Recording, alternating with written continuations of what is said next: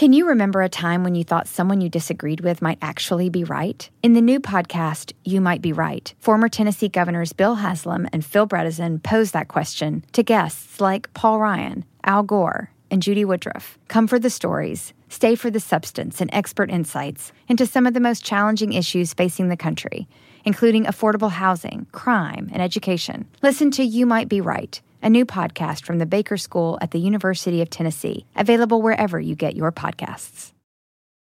Everything is changing so fast. I mean, back in my day, we were lucky if we could get one video to load. But now with the Xfinity 10G network, you can power a house full of devices at once with ultra low lag. The future starts now. Restrictions apply, actual speeds vary and not guaranteed.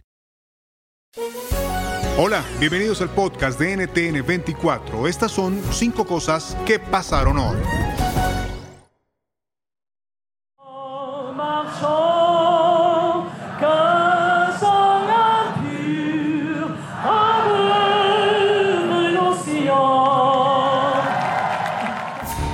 En Francia, Emmanuel Macron ganó las elecciones presidenciales de este domingo. Es el primer presidente francés en ser reelegido en dos décadas y es la segunda vez que derrota a la extrema derecha. Su victoria es más ajustada que la primera. Après cinq années de transformation, d'heures heureuses et difficiles, ¿Cómo leer los resultados? Aquí el análisis en voz de Pierre Lebret, máster en Relaciones Internacionales por la Universidad de la Sorbona en París.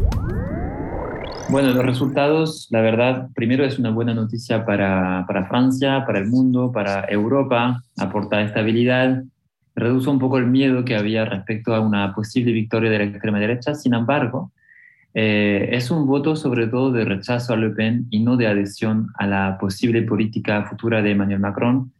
Eh, sabemos que no es un presidente muy popular, ganó con 58%, pero claramente la gente no está adheriendo a, su propuesta de programa, eh, sino más bien rechazando lo que él propone y rechazando a Le Pen. Sabemos que, según los sondeos de ayer, un 47% del electorado de Macron votaron eh, justamente para rechazar a Marine Le Pen.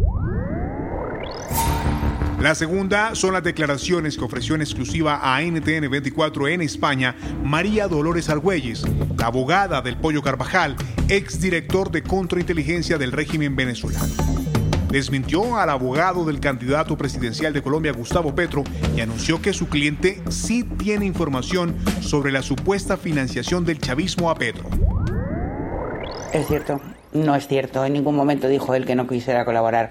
Él lo que dijo es que tiene pendiente su situación en Estados Unidos, que salió de Venezuela para colaborar no solamente con Colombia, sino con todo el mundo, que con Colombia tienen un deber especial de rendición de cuentas y de colaboración por tantos años que han maltratado desde Venezuela a Colombia que él estaría dispuesto a ayudar en cualquier caso, pero que su situación ahora mismo es complicada porque depende de lo que pueda pasar en su proceso con Estados Unidos.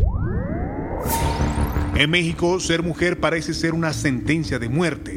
Es el segundo país de América Latina con más violencia homicida contra las mujeres. El último caso, el de una joven de 18 años desaparecida y cuyo cuerpo fue encontrado el viernes, devuelve el problema a la actualidad.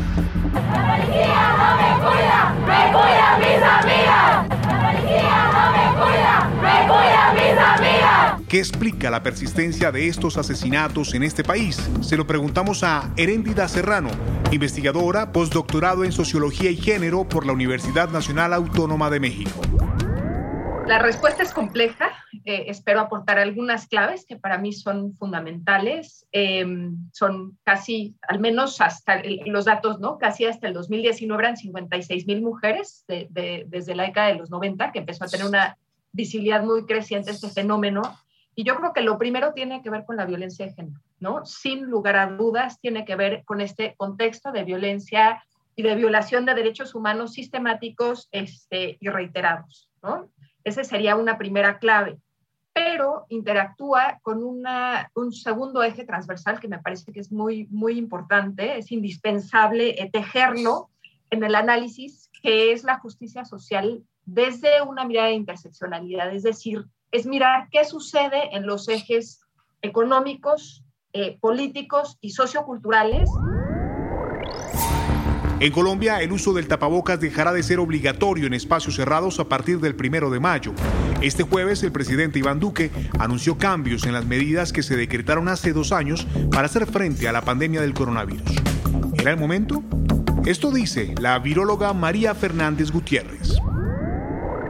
Pues lo que estamos diciendo es que la pandemia ya está bastante baja, ya no estamos en una etapa aguda, ya no tenemos el virus circulando, entonces podemos empezar a liberar un poquito los eh, puntos de control que estábamos teniendo.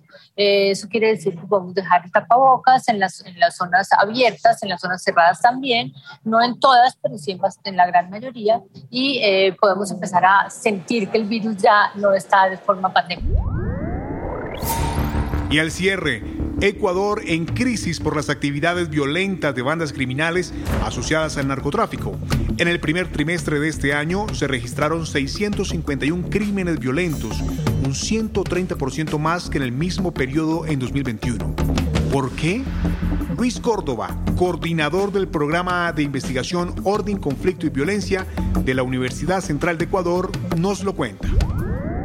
Bueno, según las cifras oficiales, fundamentalmente se tratan de crímenes vinculados a la modalidad de sicariato, son muertes por encargo, asesinatos por encargo, que estarían relacionadas, según la versión oficial, con eh, entre grupos criminales, pero que evidentemente están impactando negativamente no solo en la sociedad, sino fundamentalmente en la credibilidad del gobierno, eh, que al parecer no da pie con bola para poder realmente diezmar este flagelo.